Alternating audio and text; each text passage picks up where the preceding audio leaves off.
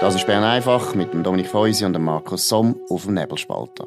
Der Podcast wird gesponsert von Swiss Life, ihrer Partnerin für ein selbstbestimmtes Leben. Ja, heute ist der 23. Juni 2021. Das ist Bern einfach. In Bern heute wieder Bundesratssitzung, eine wichtige Sitzung. Es ist äh, über Corona geredet worden und über weitere Lockerungen. Dominik Feusi, was ist der neueste Stand? Ja, der Bundesrat hat heute äh, die Entscheid gefällt, die er vor zwei Wochen angekündigt hat. Und er geht auch das mal dass man lobend erwähnen, ein bisschen weiter, ähm, insbesondere äh, die Homeoffice-Pflicht fällt und die Maskenpflicht im Freien, dort, wo sie noch gelten hat, also insbesondere auf so Bahnhof, Perron, äh, offenbar auf Schiff, ich bin zu wenig oft auf Schiff, um das zu wissen. Also, man ist ein bisschen weitergegangen, ähm, auch in den Restaurants können wieder größere Gruppen zusammensitzen, Grossveranstaltungen mit Zertifikat allerdings nur, ähm, äh, sind, ähm, hat man Beschränkungen von der Kapazität aufgehoben. Es ist ziemlich kompliziert, der ganze Schritt ist, ist ziemlich lang, die Medienmitteilung auch. Es ist, ähm, ich weiß nicht, ob es dir auch so geht, mir geht es langsam ein bisschen so, dass ich äh, den Überblick ein bisschen verloren habe, was genau wo äh, gilt, was jetzt neu möglich ist. Das ist sehr äh, kompliziert und ich finde auch zu kompliziert, weil letztlich Zahlen ja klar ähm, äh, Richtung Null tendieren, insbesondere die, die wir für wichtig erachten, also die Hospitalisierungen und Todesfälle. Also von mir aus hätte man es auch viel einfacher können machen und sagen, okay, die äh, Epidemie, die ist jetzt wirklich irgendwo durch vorbei.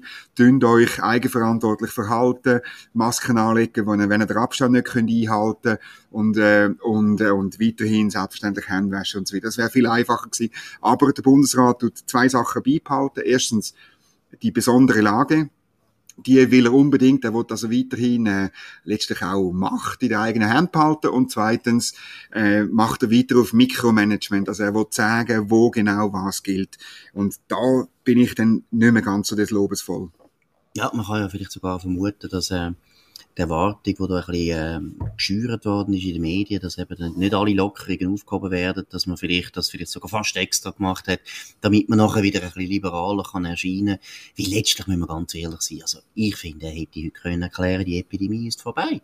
Es könnte sein, dass in vier Monaten wieder äh, Epidemie da ist, aber dann können wir neu entscheiden. Aber jetzt, eben genau wie du sagst, man kommt ja gar nicht mehr raus. Also ich meine, ich kann ja nicht eine Dissertation zuerst lesen, dass ich weiß, wie, wie muss ich mich jetzt in der SBB verhalten oder in VBZ und äh, wie ist es im Kino. Es ist einfach ein bisschen lächerlich. Und, und das Ganze sagen, immer noch mit oder ohne Zertifikat, absolut, oder? Also, also es ist ja so kompliziert und das ist ja immer das Gleiche, wenn das Zeug zu kompliziert wird, verliert man an Legitimität. Also es ist eigentlich keine gute Idee von der Regierung, dass er da du hast gut gesagt, Mikromanagement, das ist keine gute Idee. Man hätte jetzt einfach mal können sagen, jetzt ist Stopp. Aber man hätte ja können sagen, ja, wir wissen nicht, wie es im September aussieht, aber im September sind wir vielleicht auch zu 80 Prozent geimpft, dann ist so eine andere Situation. Auch das müssen wir mal berücksichtigen. Also der Bundesrat tut wirklich so, als wären wir immer noch vor vier Monaten. Ja, und das ist auch im Epidemiegesetz ein bisschen angelegt, oder? Mit diesen drei Stufen, oder? Also die, die, die normale Lage, die besondere Lage und die außerordentliche Lage. Also es ist ja, und, und wo der Bundesrat selber eigentlich die besondere Lage kann ausrufen. Also wenn er sie eben einfach kann ausrufen, dann sollte er sie eben auch in der Situation, wie wir sie heute haben, einfach beerdigen und zur normalen Lage übergehen. Weil eben, insbesondere in den Spitälern, ähm, ähm, äh, ist, ist die Lage normal. Sie ist überhaupt nicht. Wenn wir jetzt ein bisschen analysieren, wo hast du das Gefühl? Also wieso hat man jetzt nicht den Mut gehabt, einfach mal zu sagen, es ist vorbei? Ja, es kommt mir ein bisschen vor, wie, weißt du, bei einem anderen Thema, wo man das schon lange weiss, bei den Steuern, oder? Also Exekutivpolitiker tun nie Steuern senken und sie sagen immer, weil es schwierig ist, die Steuern wieder auf, äh, aufzukommen. Und genau so ist es doch da, oder? Der Bundesrat will die besondere Lage nicht hergeben. Es würden auch ein paar ähm, Verordnungsfragen, also gerade auch die, die Verordnung vom, vom äh, Zertifikat, die basiert natürlich auf der außerordentlichen Lage. Ich glaube, es ist Artikel 4 oder 6 vom Epidemiegesetz, oder? Also ich meine, man gibt dann natürlich etwas aus der Hand oder? Und, und ähm, wie der Kommentar auf nebelspalter.ch gut schreibt, oder? Man würde wie die Leine aus der Hand geben. Und jetzt tut man einfach die Leine Look lassen. Man sagt, ja, wir dürfen noch weiter öffnen, mehr als wir wollen, oder? Aber ähm, äh, der Serkan Abrecht hat das gut geschrieben. Man will die Leine in der Hand behalten. Gut, es ist vielleicht jetzt, wenn wir mal ein bisschen fairer sind, es ist natürlich immer noch ein bisschen, wie soll ich sagen, Panik im Kopf von diesen Leuten, dass sie das Gefühl haben, ja, letztes Jahr haben wir vielleicht schnell alles aufgetan und wieder Normalzustand ausgerufen und dann haben wir wieder müssen anziehen. Ich glaube, vor allem der Alain Berset hat das schon ein bisschen traumatisiert. Das ist ja, er ist ja kritisiert Er sagt das auch immer, oder? Ja, man merkt, dass er das nicht nur einmal erleben will. Und äh, deshalb habe ich das Gefühl, sie wollen wie nicht irgendwie sagen, ja, jetzt ist es vorbei und nachher ist es halt die vier Monate nicht vorbei. Aber meiner Meinung nach könnten sie das sehr wohl sagen und alle hätten das Verständnis. Und letztlich glaube ich eben, sie erreichen das gar nicht, was sie eigentlich wollen. Es ist eben, es ist jetzt langsam so kompliziert, dass man eine Bedienungsanleitung muss mitnehmen, wenn man in die Öffentlichkeit genau. geht, oder? Und das ist ja nicht praktikabel und irgendwo finde ich auch, es ist, es wäre sehr, sehr nötig, dass man mal eine positive Stimmung verbreitet, indem dass man einfach mal sagt, hey, es ist vorbei, gehen wieder ins normale Leben, hören mal auf. Und das ist irgendwo, äh, dunkel mit dem Bundesrat, insbesondere beim Alain Berset, äh, nicht der Fall. Also irgendwo wird die Normalisierung nicht ausrufen. Man könnte es ja verbinden mit dem Aufruf eben, Tönt euch, wenn ihr im Zug sitzt oder so, äh, weiterhin vorsichtig verhalten und tönt eine Maske anlegen, wenn der Abstand, also wie ich gesagt habe, man könnte das, man könnte ja einen Appell an die Eigenverantwortung machen, aber das scheint mir einfach irgendwie ein bisschen, äh, vielleicht aufgrund von der Erfahrung vom letzten Sommer, aber ähm, außerhalb von den Möglichkeiten vom Bundesrat sein, aber das finde ich eigentlich falsch. Man könnte es wirklich äh, appellieren an die Menschen in dem Land. Jetzt haben wir ja eigentlich 15 Monate Erfahrung mit dieser Epidemie ähm, und ihr habt ein paar Sachen gelernt, also verhaltet euch danach. Das wäre doch, es wäre ein wahnsinnig tolles Zeichen, oder? Aber, ja. ja, wir sind ja Erwachsene. Also eben, das, ich meine, die Zürich Zeitung hat heute so einen, einen eigenartigen Kommentar geschrieben, eben die Maskenpflicht müssen wir eigentlich noch behalten, damit wir eben im Prinzip ein bisschen noch wissen, das ist dann im Fall immer noch ernst und es ist nicht gut. Das ist so Volks, Volkspädagogik aus dem 19. Jahrhundert, dass es geht nicht. Und zwar haben das Könige haben uns so behandelt, das geht, also uns eben, uns eben nicht. Also die Eidgenossen genau. eben nicht. Nein, ich finde auch, es ist jetzt einfach, es ist jetzt langsam Zeit, dass man ein bisschen aus dieser paternalistischen Rolle rauskommt. Ähnliche anderen Zeitungen, oder, wo man jetzt ganz gross äh, die Delta-Variante spielt, wo ja eigentlich nichts anderes ist als die Indien, die, die Mutation aus Indien. Und, und äh, ich habe ein bisschen den Verdacht, man nennt sie jetzt einfach anders, damit sie wie neu tönt, oder? Das ist eine Delta-Variante, wo aber äh, in Großbritannien, wo sie, wo sie offenbar weit verbreitet ist und wo es auch einen Anstieg von der positiv testeten Fällen gibt, wo aber dort nicht zu einer neuen riesigen Überlastung von den Spitälern geführt hat, weil die Impfung eben offensichtlich auch funktioniert, oder? Und, und dann muss ich sagen, also, wenn es dann wirklich nur noch darum geht, dass man bei Leuten irgendwelche Fragmente von irgendeiner indischen Mutation äh, feststellt, dann, dann geht es wirklich nur noch ums Aufrechterhalten von Potemkinschen Dörfern. Hast du das Gefühl, ich meine, das ist jetzt nicht die letzte Sitzung vom Bundesrat, soviel ich weiß, oder ist es ja, die letzte? Nein, nein. Eben, also er hat ja noch mal Zeit, er könnte jetzt, wie viele Sitzungen gibt es denn noch bis Sommer, so wie ihr Anfang? Eine, so viel ich. Eine, also er könnte nächste Woche noch ein bisschen weiter lockern. Könnte das sein, dass er jetzt noch ein bisschen mehr lockert, oder ist das jetzt gewesen und wir müssen jetzt so in die Sommerferien gehen? Ich glaube, so ist es, so wird es, äh, es wird keine Änderungen mehr geben.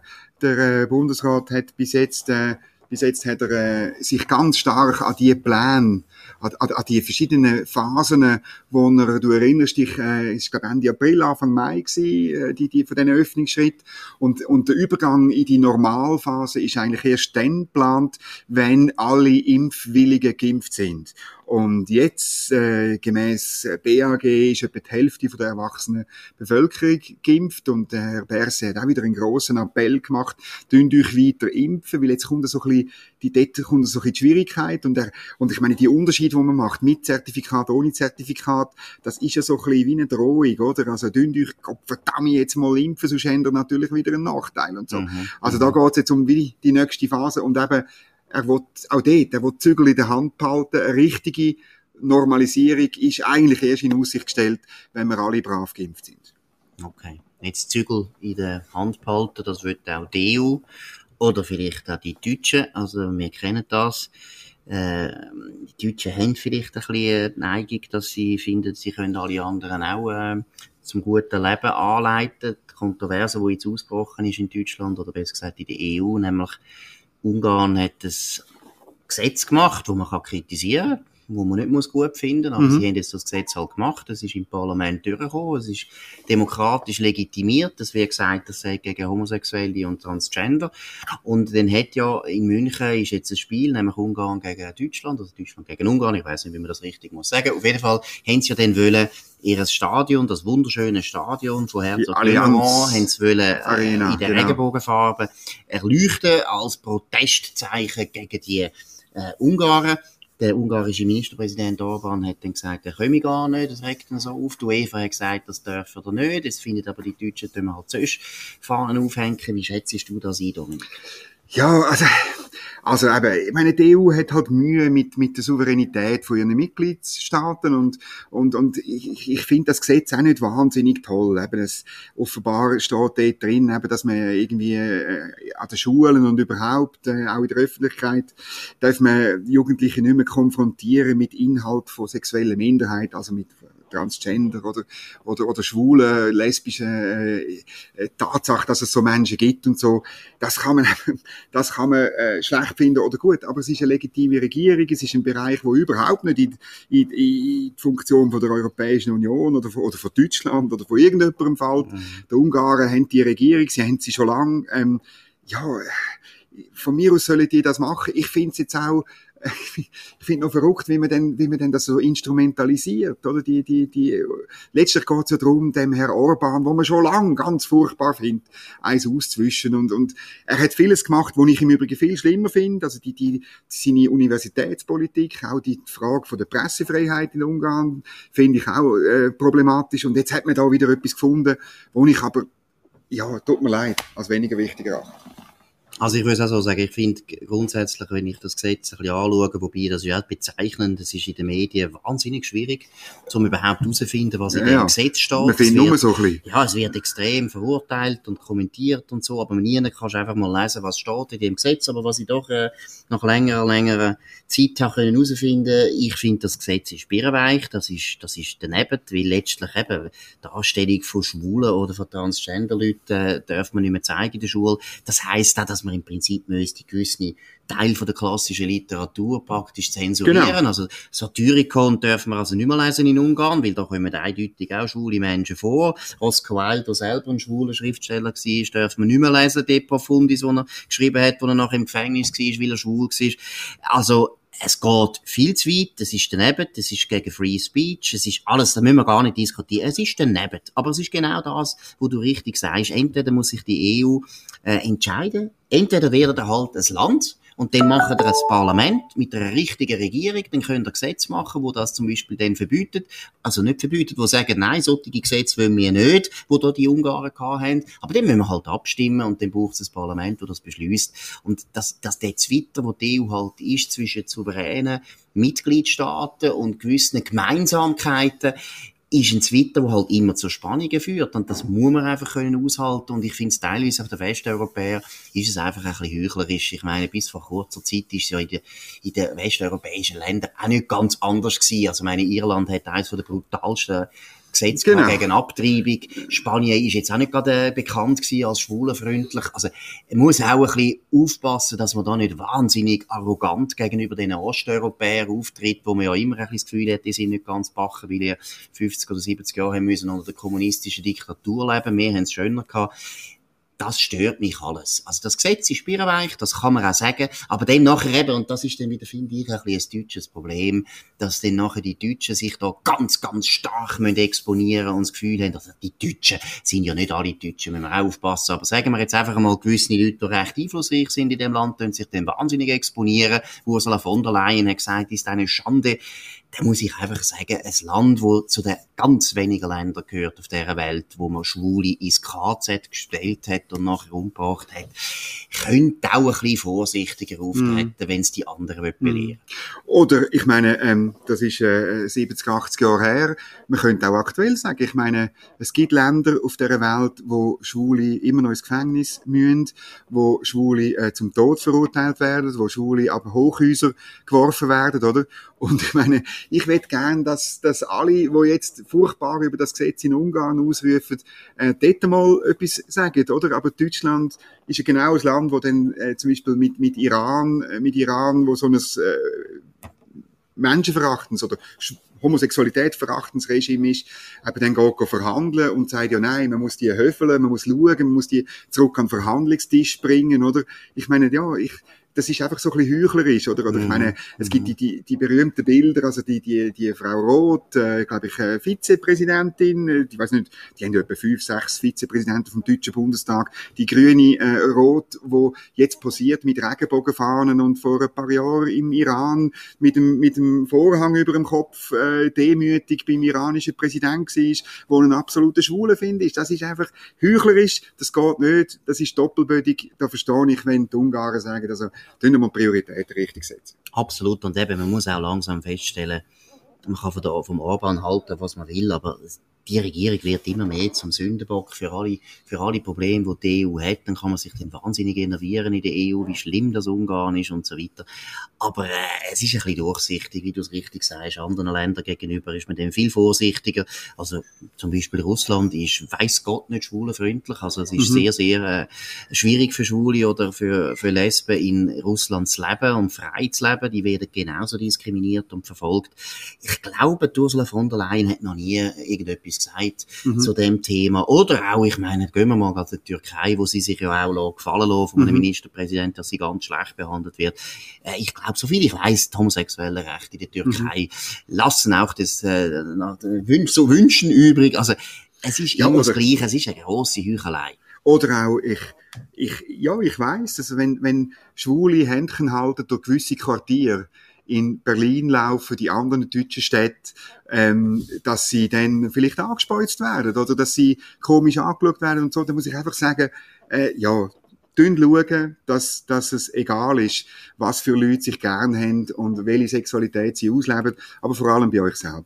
Genau, und dann könnt ihr auch abstimmen, dann könnt ihr das demokratisch legitimieren, das ist okay, und gleichzeitig einfach anderen Parlamenten reinpfuschen, weil man, weil es einem jetzt einfach nicht passt, das lange. Gut, das ist es gewesen, am 23. Juni 2021, Bern einfach. Wir hören uns wieder, sehen uns nicht, aber wir hören uns wieder am nächsten Tag zur gleichen Zeit auf dem gleichen Kanal. Danke für die Aufmerksamkeit. Das war Bern einfach mit dem Dominik Feusi und dem Markus Somm auf dem Nebelspalter. Der Podcast wird gesponsert von Swiss Life, ihrer Partnerin für ein selbstbestimmtes Leben. Den Podcast könnt ihr auf nebelspalter.ch abladen und auf allen gängigen Plattformen wie Spotify oder Apple Podcast und so weiter.